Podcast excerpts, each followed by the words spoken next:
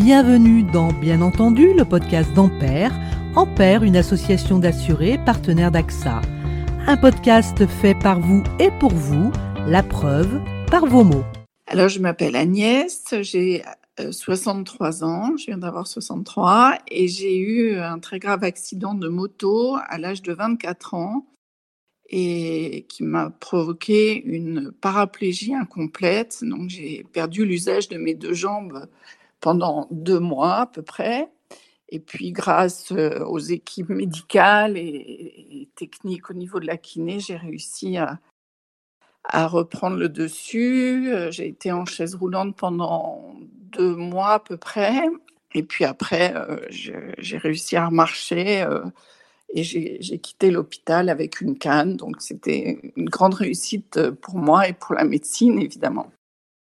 Après est venu le temps où il fallait euh, bah, affronter ça à l'extérieur. Donc euh, il y avait le regard des gens qui était un peu compliqué. Et puis, euh, bon, très vite, comme je me sentais en fait dans, dans moi pas très différente des gens, j'ai continué à vivre entre guillemets normalement. Et donc, j'ai cherché du travail. Et voilà, j'ai réussi à trouver une société qui m'a embauchée. À l'époque, c'était pas évident, j'imagine, puisque ça l'est toujours pas trop maintenant. Mais voilà, j'ai réussi à, rentrer dans le monde de l'audiovisuel. Et je suis très contente parce que j'ai un métier très, très actif et tout en étant moi-même moins active physiquement. Je constate quand même effectivement que pour les, beaucoup de personnes handicapées, il y a, beaucoup de problématiques, et, euh, mais aussi ça évolue beaucoup puisque dans ma société, euh, à l'époque, j'étais une des rares handicapées et maintenant, euh, il y a beaucoup de jeunes, et particulièrement jeunes, qui sont embauchés et avec des contrats à durée déterminée, indéterminée, pardon. Et donc, on peut dire que, que ça, le monde du travail évolue.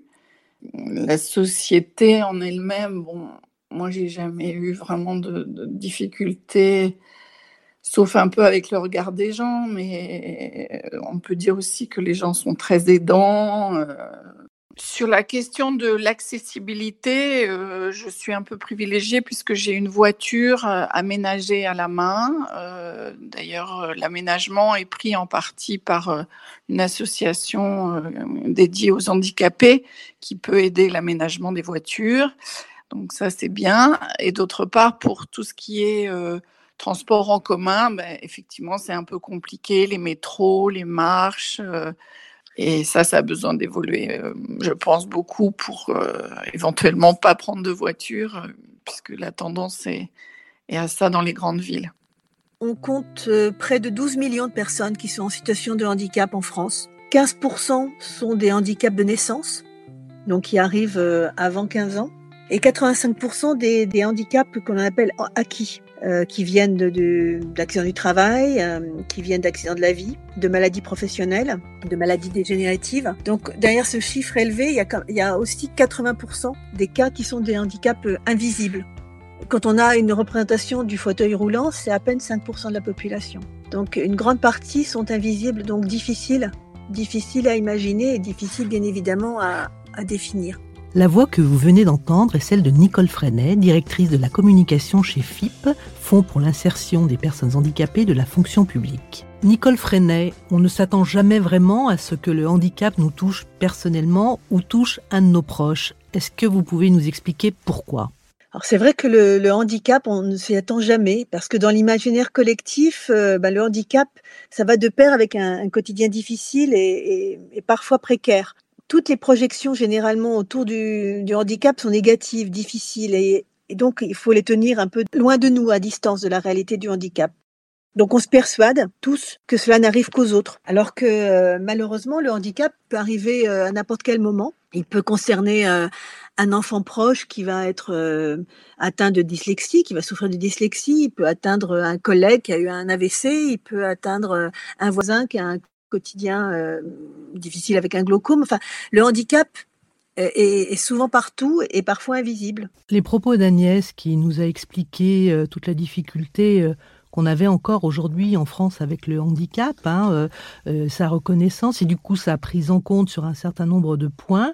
Est-ce que vous, vous avez l'impression que les Français sont moins préparés ou moins prêts à accepter le handicap que les habitants d'autres pays, notamment les pays voisins? Alors, la France, euh, on peut la, on peut la catégoriser comme une bonne élève dans certains points, et puis de l'autre côté, un peu, euh, un peu mauvaise, mauvaise élève avec de mauvaises notes. Il y a beaucoup de nuances, en fait, dans le domaine du handicap. Pour la politique d'accessibilité, les pays du nord de l'Europe sont très, très actifs et sont fréquemment euh, et en avance euh, dans les classements divers et variés euh, qui récompensent les grandes villes les plus accessibles. Ça fait quand même peu de temps que dernièrement Toulouse, Lyon ou Évreux ont intégré ces, ces classements. Donc l'accessibilité de tous les jours dans une ville, c'est le vrai, le vrai souci, le parcours du combattant. Après, en matière d'emploi, la France accepte plutôt bien le handicap au travail en comparaison euh, avec d'autres pays comme euh, la Hongrie ou l'Irlande qui sont vraiment en queue de, peloton. Le taux d'emploi en France, c'est une donnée qui, date un peu, hein, qui date de 2011, mais c'était plus de 56% de personnes en situation de handicap qui travaillent. en matière d'éducation, la France a choisi euh, donc une scolarité et en milieu ordinaire et en scolarisation spécialisée. C'est un peu, euh, on pourrait encore améliorer les choses largement, c'est encore euh, un peu élevé puisque, à titre d'indication, euh, en 2019, on avait plus de 360 000 enfants et adolescents qui suivaient des cours dans le milieu ordinaire. Et ça tombe à près de 30 000 étudiants quand on arrive dans les niveaux d'école supérieure. Qu'est-ce qui a permis en France euh, cette avancée? Vous venez d'évoquer le, sujet du métier, de la profession. Est-ce que les associations, par exemple, jouent un rôle important auprès des pouvoirs publics? Ils sont, indispensables et ils sont primordiaux dans, le, leur rôle. Le rôle des associations est fondamental parce qu'elles accompagnent euh, les personnes en situation de handicap, mais également leurs familles, les entourages. Donc tout ce qui est euh, sensibilisation, conseil, défense des droits, elles agissent vraiment à différents niveaux et elles sont moteurs dans l'insertion sociale et professionnelle. Mais au-delà du soutien des personnes en situation de handicap et de l'entourage, les associations sont également euh, un porte-voix puissant et, des outils de plaidoyer en faveur de, des personnes en situation de handicap pour faire avancer les choses. Vous avez les associations, euh, elles sont nombreuses, Handicap International, l'APF, l'API, l'ADAPT, la FNAC. vous avez de nombreuses associations. Et puis vous avez également, euh, pour accompagner les employeurs euh, publics comme privés, bah, la FIP ou le FIP.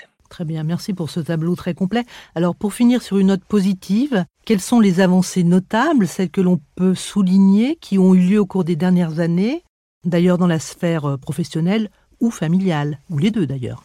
Je dirais que la, première, euh, une, des premières, c'est euh, le congé proche qui a été mis en place depuis octobre 2020 qui est un congé euh, qui, euh, qui, permet aux, aidants, ils sont entre 8 et 11 millions quand même en France, euh, à accompagner des personnes en perte d'autonomie ou en situation de handicap. Après, vous avez des, des plans de, de, de, relance, notamment au niveau de tout ce qui est insertion professionnelle pour les travailleurs handicapés, qui renforcent les, les dispositifs d'accompagnement, comme le dispositif d'emploi accompagné. Vous avez les accompagnements aussi des enfants qui sont en situation de handicap dans les structures d'accueil des accès améliorés donc euh, euh, pour les, parcours de soins pour les personnes handicapées. Les, choses avancent, les choses s'améliorent. On a encore, euh, on a encore beaucoup de choses, beaucoup de choses à, travailler, notamment au niveau de la visibilité du handicap dans notre société, parce que moins le handicap sera visible dans notre société, moins en fait on, comment dire, on le traitera et on le, on le rendra commun. Et, et moins on l'acceptera d'une certaine façon si on veut être plus global, c'est ça? Exactement. Exactement. Est-ce qu'on peut dire qu'au cours des dix dernières années, il y a eu un vrai coup d'accélération ou pas? Oui, tout à fait. Il y a eu des projets de loi de finances de l'État, du financement de la sécurité sociale, notamment en 2019, qui confirment que le handicap est une priorité pour le gouvernement. Eh bien, est-ce qu'on peut se souhaiter que les cinq prochaines années vont être aussi particulièrement favorables au handicap et à sa prise en compte et en charge en France? Ben, Écoutez, on espère que la, le handicap, est, en termes de discrimination, est important. Euh, c'est le premier facteur de discrimination quand même avant l'origine, l'état de santé, la nationalité ou les activités syndicales. Donc, euh, il y a un vrai gros, gros, travail de sensibilisation auprès des, auprès des, pouvoirs publics, auprès euh, des transports, auprès de, de, bah, de, société en tant que, sens large du terme, pour pouvoir changer l'image du handicap et, l'intégrer, euh, l'intégrer pour que tous nous puissions vivre ensemble égaux. Nous allons tout faire pour. Merci infiniment Nicole Freinet, merci de votre intervention. Bien entendu porte la voix d'Ampère, une association d'assurés partenaires d'AXA. Ampère propose plusieurs dispositifs permettant de sécuriser l'avenir d'un enfant ou d'un adulte handicapé, comme par exemple la rente survie, la donation ou encore le mandat de protection future. Retrouvez plus d'informations sur ce sujet sur le site de l'association Ampère, www.ampère.fr.